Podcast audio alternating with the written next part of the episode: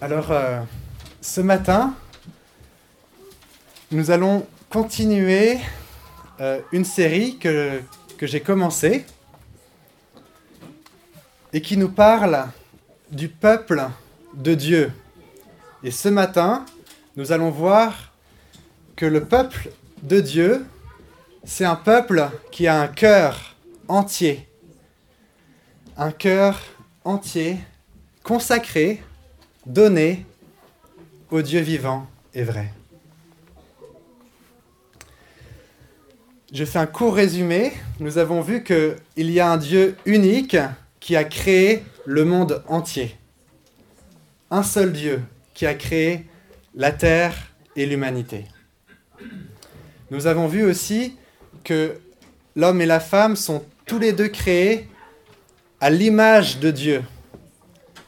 C'est-à-dire qu'ils reflètent une partie euh, de la beauté, de la justice euh, de Dieu. Mais que le péché, euh, du fait de la désobéissance des hommes, de la révolte contre Dieu, le péché est entré dans le cœur et a corrompu toute l'humanité. Mais la dernière fois, nous avons vu euh, que Dieu euh, commence à mettre en œuvre son plan pour sauver l'humanité. Et il appelle des hommes et des femmes à avoir confiance en Dieu, à avoir la foi. Et on a vu euh, deux, deux personnes, c'était Noé et Abraham, qui sont venus ensuite au cours de l'histoire et qui ont eu la foi en Dieu. Et Dieu avait donné une promesse à cet homme qui s'appelait Abraham, c'était de faire de lui un peuple, justement, un peuple, mais qui allait être euh, vraiment en bénédiction pour toute l'humanité. Qu'il allait avoir un descendant qui allait apporter le bien ultime à tous les peuples de la terre. Et donc là maintenant, nous sommes euh, dans le texte que nous allons lire, nous sommes à peu près environ 1300 ans, 1300 ans avant la venue de Jésus sur terre. Il y a un homme qui s'appelle Moïse il y a un homme qui s'appelle Moïse, et c'est lui que Dieu choisit pour se révéler vraiment d'une manière particulière.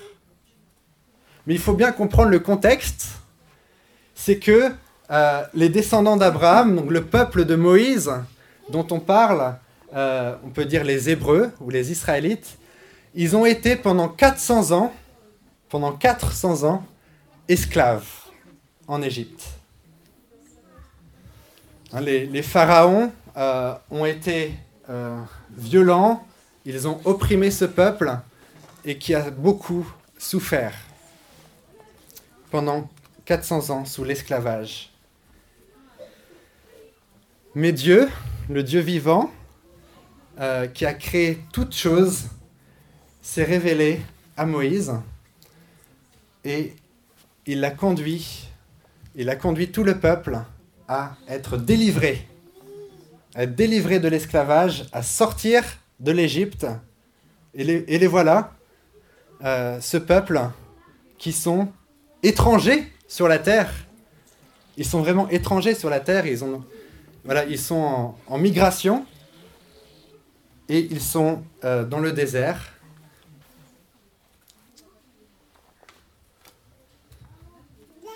Et Dieu commence à révéler son identité. Et ça sera mon premier point. Euh, on va lire le texte, mais le premier point, c'est qui est Dieu? Qui est l'éternel Dieu? Comment est-ce que lui, il se présente?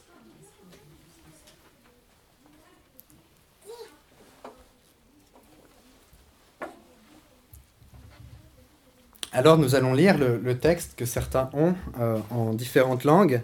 Et je lis en fait dans Deutéronome, alors Deutéronome, c'est effectivement un livre qui est euh, écrit en grande partie par Moïse. Et au chapitre 10, Deutéronome chapitre 10, à partir du verset 12. Deutéronome chapitre 10 à partir du verset 12. Maintenant, Israël, que demande de toi l'Éternel, ton Dieu? N'est-ce pas que tu craignes l'Éternel, ton Dieu, afin de marcher dans toutes ses voies, que tu aimes et serves l'Éternel, ton Dieu, de tout ton cœur et de toute ton âme, que tu respectes les commandements de l'Éternel et ses prescriptions, que je te donne aujourd'hui, afin d'être heureux. Voici, c'est à l'Éternel, ton Dieu, qu'appartiennent le ciel et les cieux des cieux, la terre et tout ce qu'elle contient. Et c'est à tes ancêtres seulement que l'Éternel s'est attaché pour les aimer. Après eux, c'est leur descendance, c'est vous qui l'a choisi parmi tous les peuples, comme vous le voyez aujourd'hui. Circoncisez donc votre cœur et ne vous montrez plus réfractaire. En effet, l'Éternel, votre Dieu, est le Dieu des dieux, le Seigneur des seigneurs, le Dieu grand, fort et redoutable. Il ne fait pas de favoritisme et n'accepte pas de pot de vin. Il fait droit à l'orphelin et à la veuve. Il aime l'étranger. Il aime l'étranger et lui donne de la nourriture et des vêtements. Vous aimerez l'étranger, car vous avez été étranger en Égypte. C'est l'Éternel ton Dieu que tu craindras, c'est lui que tu serviras. C'est à lui que tu t'attacheras, et c'est par son nom que tu prêteras serment. Il est ta gloire, il est ton Dieu. C'est lui qui a fait au milieu de toi les actes grands et redoutables que tes yeux ont vus. Amen. Et dans ce texte, je prendrai donc trois parties. La première, qui est Dieu?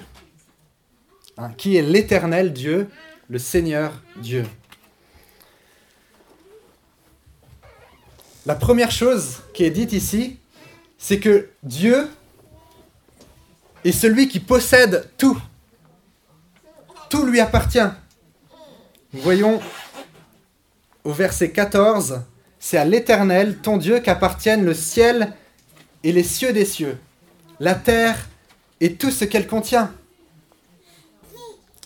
Tout l'univers est à lui. Ce qui est visible et invisible. Il en est le créateur et il en est le propriétaire.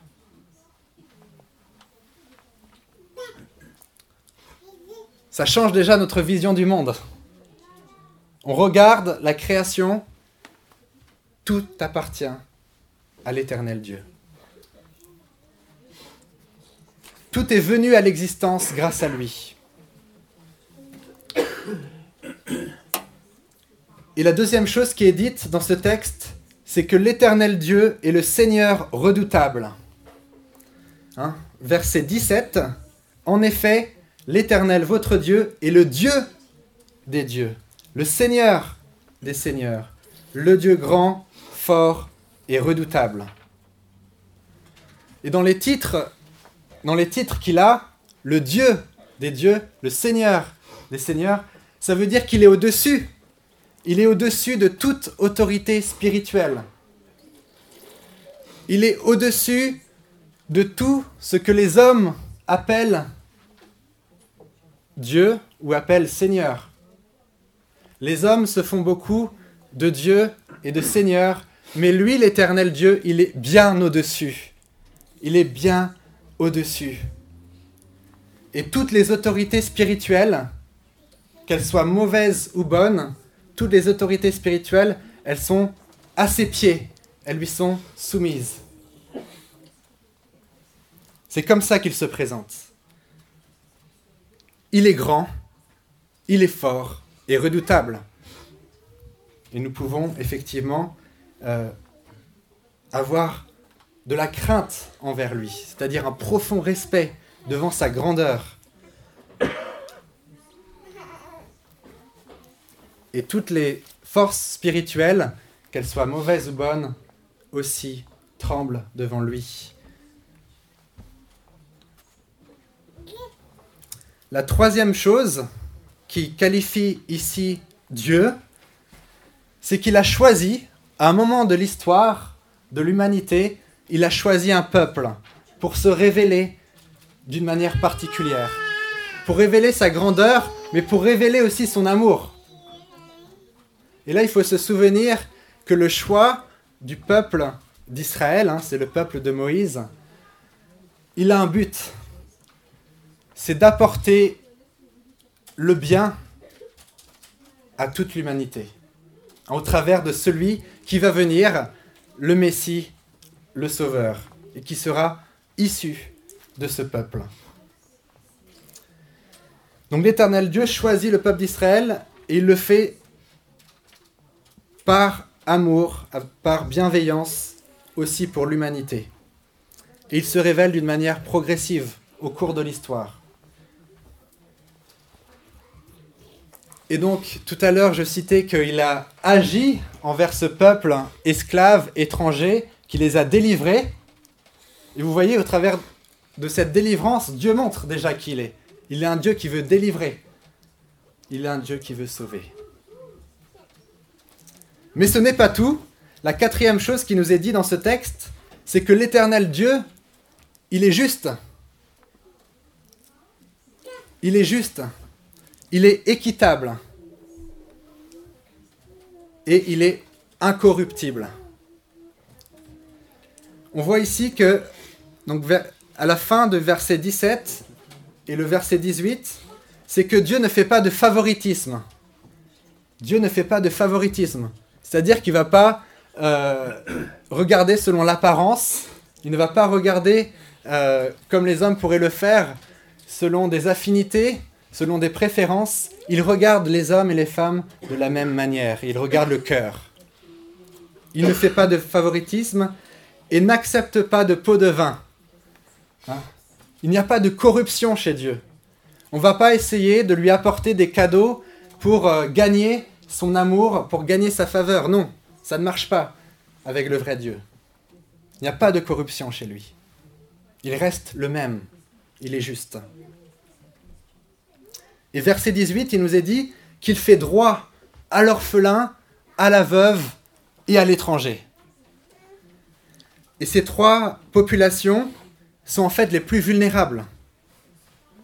Ce sont les trois populations, les orphelins, qui n'ont pas de parents, la veuve qui est seule sans mari, et l'étranger qui est souvent loin de euh, sa famille et qui est aussi sujet à beaucoup d'injustice de la part des hommes, et eh bien Dieu, le Dieu vivant et vrai, va avoir un souci, un soin particulier pour ces populations-là. L'étranger, la veuve et l'orphelin. Parce que Dieu, justement, c'est un Dieu de justice qui prend plaisir à la compassion et à l'égalité, au respect de tous. Et l'Éternel aussi montre sa grandeur par le fait qu'il s'abaisse pour veiller à la condition de l'enfant sans parents, de la femme sans mari et de l'étranger qui est seul, loin des siens le vrai Dieu est très élevé, au-dessus de tout, mais il vient s'abaisser pour regarder la situation de ceux qui sont les plus vulnérables. Et voilà comment le Créateur, notre Créateur, se présente.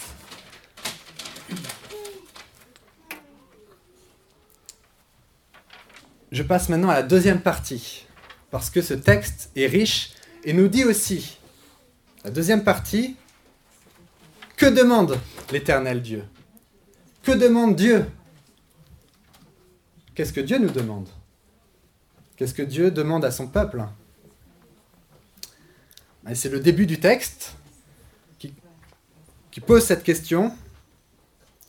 Et il y a un certain nombre aussi de choses qui sont dites. N'est-ce pas que tu craignes l'Éternel? N'est-ce pas que tu craignes l'Éternel ton Dieu? Afin de marcher dans toutes ses voies. La première chose, c'est le profond respect. Le profond respect qui, est dû au Dieu vivant. Et c'est ce profond respect qui nous donne déjà une certaine intelligence. La Bible dit que la sagesse véritable commence par le respect envers ce Dieu-là. La Bible est très claire, celui qui est intelligent et sage, c'est celui qui a le profond respect envers ce Dieu-là. Ça commence par là. C'est la source de la raison saine, nous dit même la Bible dans un autre texte. C'est l'Éternel Dieu que tu craindras. La deuxième chose qui nous est dit dans ce texte, c'est l'amour. L'amour et le service envers Dieu.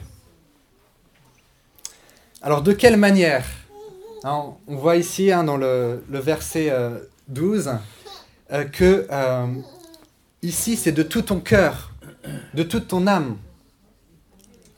C'est vraiment un, attachement à Dieu, un service de tout cœur. Il n'est pas ici question de rite, d'une façon de, de faire certaines offrandes. Il n'est pas question ici euh, de choses purement extérieures. C'est l'intérieur du cœur. C'est vraiment notre attachement, notre amour que Dieu euh, cherche et demande. Une consécration entière. Et quand il est question de l'âme et du cœur, ça comprend l'intelligence, les affections, les émotions, notre volonté. Tout notre être est appelé à être tourné vers la personne de Dieu.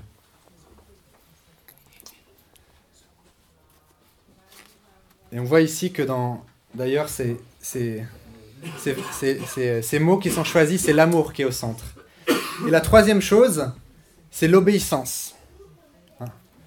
L'attachement à Dieu implique l'obéissance à ses commandements, l'obéissance à ses enseignements, à sa loi, à ses paroles qui sont révélées. Et quelle est la conséquence ici? Afin que tu sois heureux. Hein, afin que tu sois heureux. Et notre, le bonheur véritable, il se trouve en ce Dieu, l'éternel Dieu qui est au-dessus de tout et qui est révélé dans la Bible. Ce que Dieu nous demande, c'est d'être pleinement heureux en lui, de trouver notre joie en lui, en ayant un soin particulier de suivre ses commandements. Et on voit ici euh, un point très important dans ce texte. C'est qu'il est précisé, hein, en plus de ces choses, il est précisé, euh, verset 19, Vous aimerez l'étranger. Vous aimerez l'étranger, car vous avez été étranger en Égypte. Donc ce que Dieu demande aussi à ce peuple, c'est d'aimer l'étranger. Et on va essayer de comprendre euh, un peu plus en profondeur. La première chose qu'il faut comprendre, c'est que ce que Dieu demande, c'est de refléter justement sa personnalité, de refléter ses qualités, de refléter son identité. On a lu tout à l'heure que Dieu aime l'étranger. Donc puisque Dieu aime l'étranger, son peuple est appelé aussi à aimer l'étranger, pour refléter les qualités de Dieu.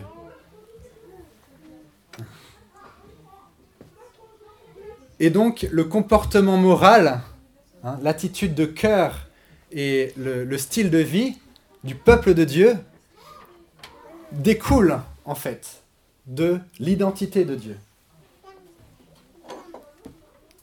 Je vais le dire de plusieurs manières. Notre comportement, notre comportement, eh ben, il dépend de qui est Dieu. On ne peut pas euh, se dire euh, je fais partie du peuple de Dieu et ne pas être profondément inspiré par les perfections de Dieu. Ces perfections morales, hein, la justice. Donc effectivement, Dieu n'est pas corrompu. moi aussi qui fais partie du peuple de Dieu, du coup je suis appelé à ne pas me corrompre. Vous voyez?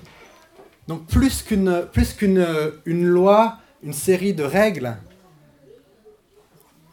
la, morale, hein, l'éthique, c'est vraiment que le peuple de Dieu respire les perfections et les qualités de Dieu.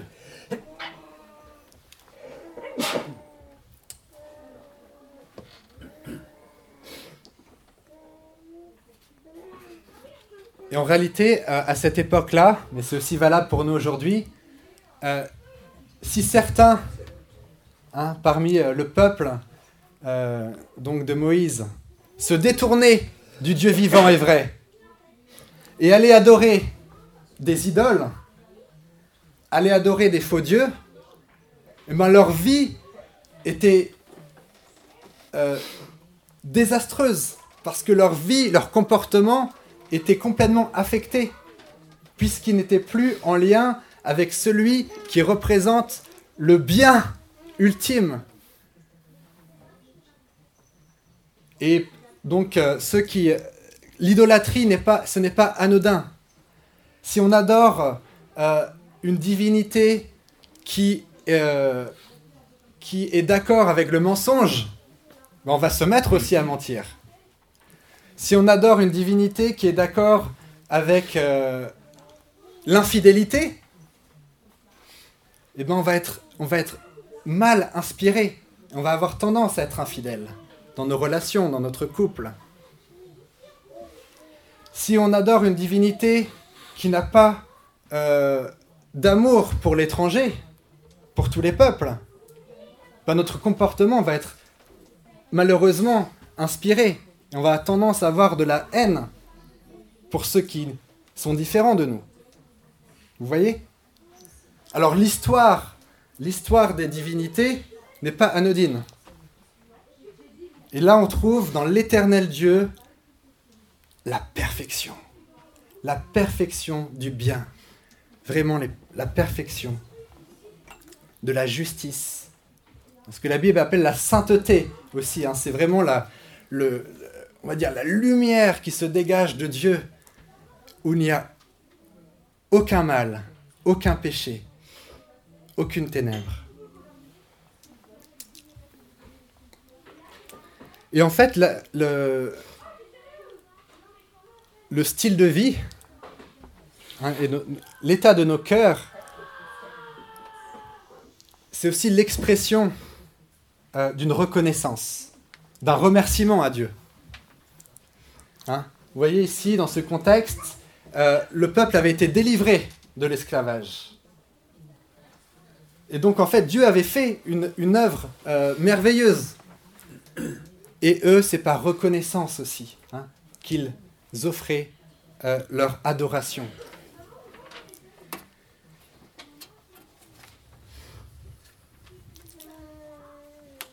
Et bien sûr, ils avaient aussi en tête l'intention. L'intention, c'était d'être euh, en bénédiction pour les autres peuples. Donc, forcément, ça influait aussi sur leur manière de penser. Je vais passer à la troisième partie, parce que ici, dans le, dans le centre de ce texte, il y a quelque chose qu'il ne faut pas manquer. Parce que ce que Dieu demande de son peuple, tel quel, si on s'arrête là, eh ben, ça serait impossible pour eux. Ça, ça ne serait pas possible. Il y a besoin d'une intervention dans le cœur, puisque le cœur de l'homme, il est profondément atteint par le péché. Le cœur de l'homme, il est comme esclave du mal, du péché. Et donc, ce que propose Dieu, et c'est encore une fois l'œuvre de Dieu, et c'est ma troisième partie, c'est qu'il y a une opération qui est nécessaire. Une opération qui est nécessaire dans le cœur humain.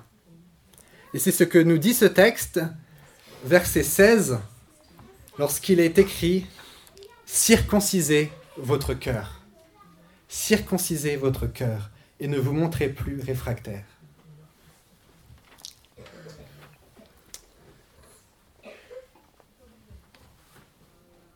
Alors, je vais expliquer en quoi il est nécessaire d'avoir une profonde transformation intérieure.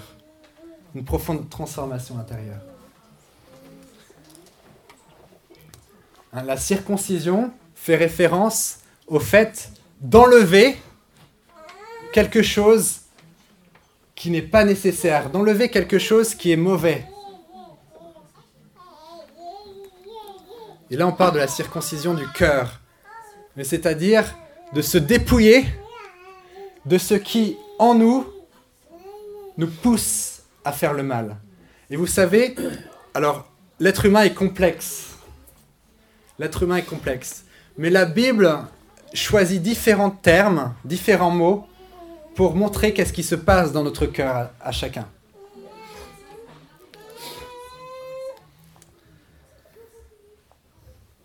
Et pour résumer, c'est comme s'il y avait une force en nous, une force du mal qui nous pousse, qui nous pousse à rejeter le Dieu vivant.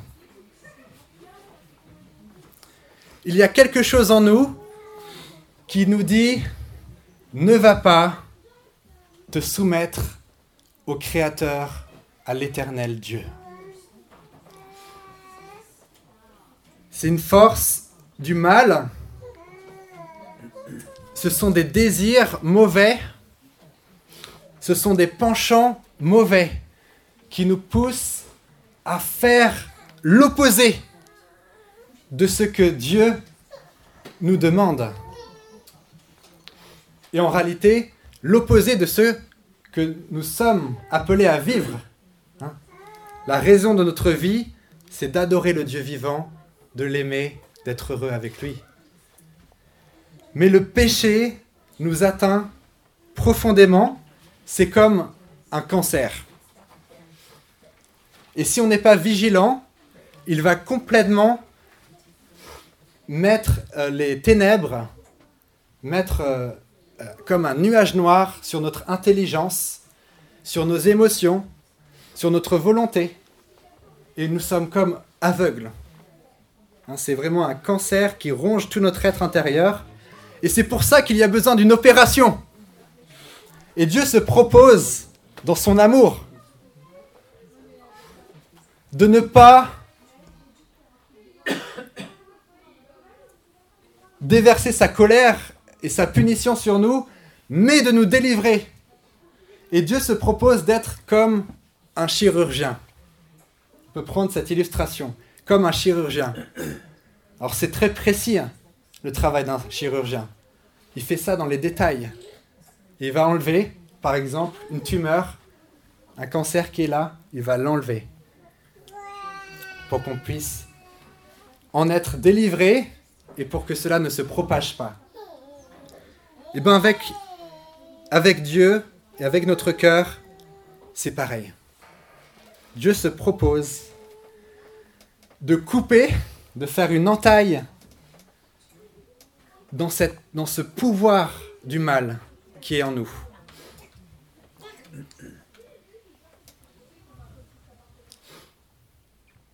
Il y a là une guerre hein, spirituelle.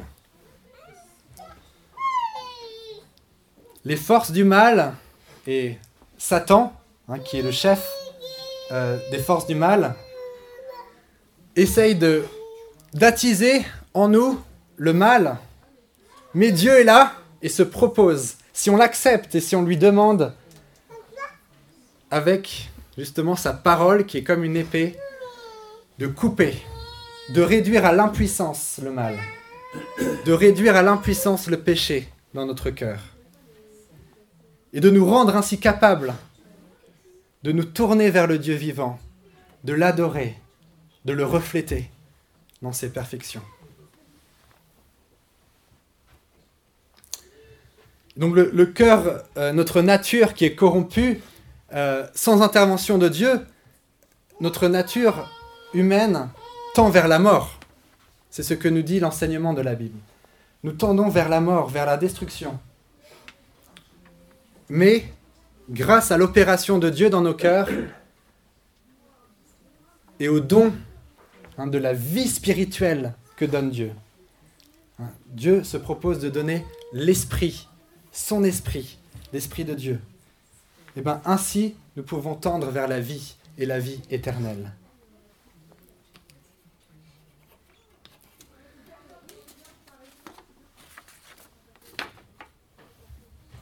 Alors nous devons d'abord reconnaître ces vérités. Je suis conscient que ce n'est pas facile d'admettre. Mais c'est la vérité que nous enseigne la Bible. Donc dans la suite de ce livre du Deutéronome, Dieu précise que c'est son œuvre. Au chapitre 30, verset 6, L'Éternel ton Dieu circoncira ton cœur et celui de ta descendance, et tu aimeras l'Éternel ton Dieu de tout ton cœur, de toute ton âme, afin de vivre. Et Dieu précise que la véritable vie spirituelle, éternelle, elle est uniquement possible si Dieu intervient dans notre cœur. Et le fait d'aimer Dieu, de nous attacher à Dieu, c'est seulement possible si notre cœur est guéri, opéré. Et c'est là la dernière chose que j'aimerais partager avec vous. C'est justement là l'œuvre que fait Jésus. L'œuvre que fait l'Esprit de Jésus, l'Esprit de Dieu, lorsqu'il vient dans nos cœurs. Les premiers disciples de Jésus diront que la vraie circoncision du cœur est celle qui est opérée par l'Esprit de Dieu. Et nous qui sommes guéris de cœur, hein, les vrais circoncis de cœur, c'est nous qui rendons un culte à Dieu par l'Esprit de Dieu et qui plaçons notre confiance et notre fierté en Jésus-Christ.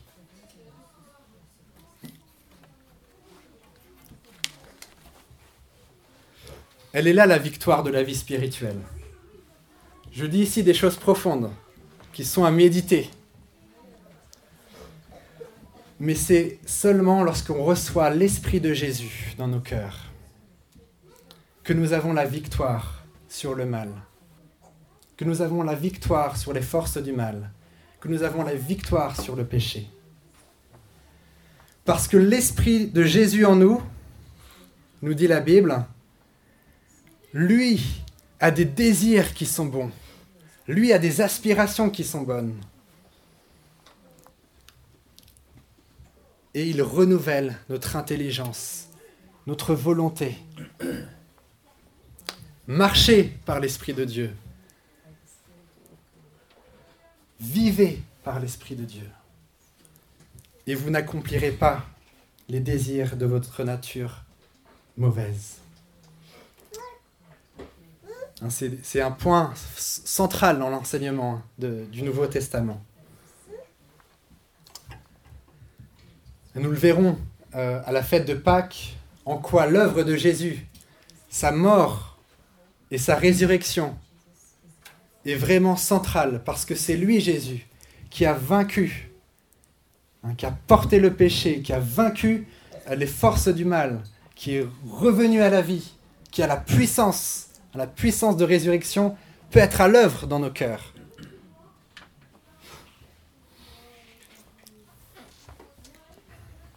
Donc, grâce à Jésus, si nous lui donnons notre cœur, si nous lui, confions notre cœur, il peut faire cette œuvre de guérison. Il peut faire cette œuvre de régénération, hein, de renouveler notre nature humaine. Jésus dira, la vérité vous rendra libre le Fils de l'homme vous rendra libre. C'est Jésus lui-même qui a la capacité, la puissance de nous rendre libres, de nous arracher au pouvoir du péché et de nous amener à la puissance de Dieu, à la vie véritable, et de nous donner l'assurance d'être unis à Dieu pour toujours et pour l'éternité. Et de ne pas tomber sous la mort, la condamnation de la mort éternelle. Seulement avec Jésus, nous pouvons être sauvés du péché et avoir la vie avec Dieu, être unis en communion, en harmonie avec Dieu.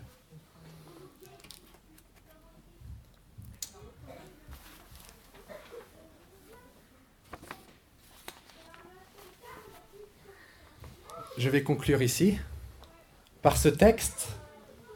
Déjà, bien avant l'accomplissement de toutes les promesses, l'accomplissement c'est Jésus lui-même hein, qui est venu un millénaire après ce texte. Mais Dieu avait préparé, comme un bon enseignant, le peuple. Déjà en révélant qui il est.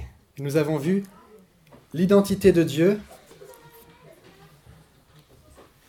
un Dieu à qui tout appartient, le seul vrai Dieu. Toutes les autorités spirituelles lui sont soumises. C'est le Dieu qui est juste, qui est compatissant envers les plus faibles. Nous avons aussi euh, aperçu en deuxième partie qu'est-ce que Dieu demande. Le profond respect, l'amour, le service, la reconnaissance. Et nous avons vu en troisième point, important, central, que ce qui est nécessaire, c'est que Dieu vienne opérer nos cœurs nous délivrer du mal et nous donner sa vie, la puissance de son esprit de vie.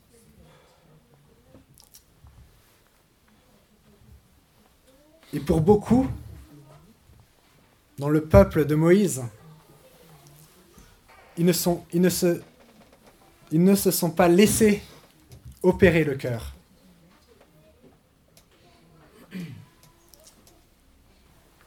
Et donc ils se sont, pas,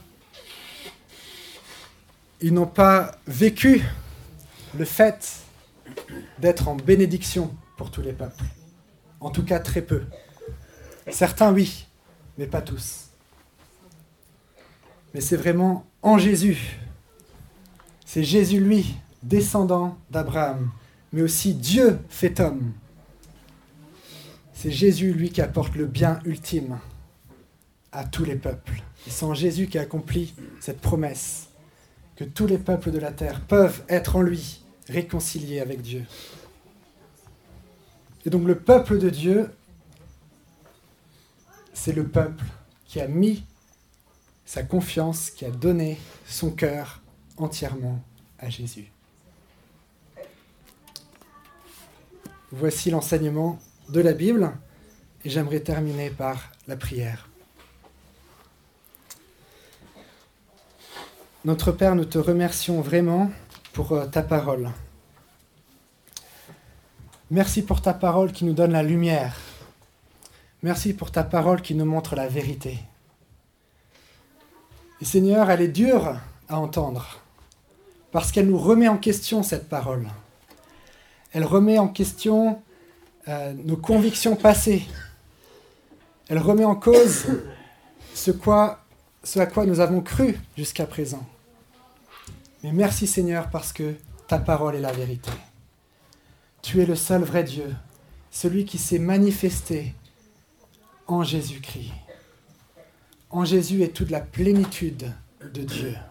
Nous te remercions de ton amour parce que tu nous proposes aujourd'hui de guérir nos cœurs. Et je te prie Seigneur pour nous tous ici présents que nous puissions avoir le courage et la confiance en toi, le courage de remettre, de donner nos cœurs à toi et de crier à toi pour être guéri, opéré, libéré et avoir le cœur libre pour aimer le Dieu vivant et être ainsi dans la vie éternelle et véritable avec toi.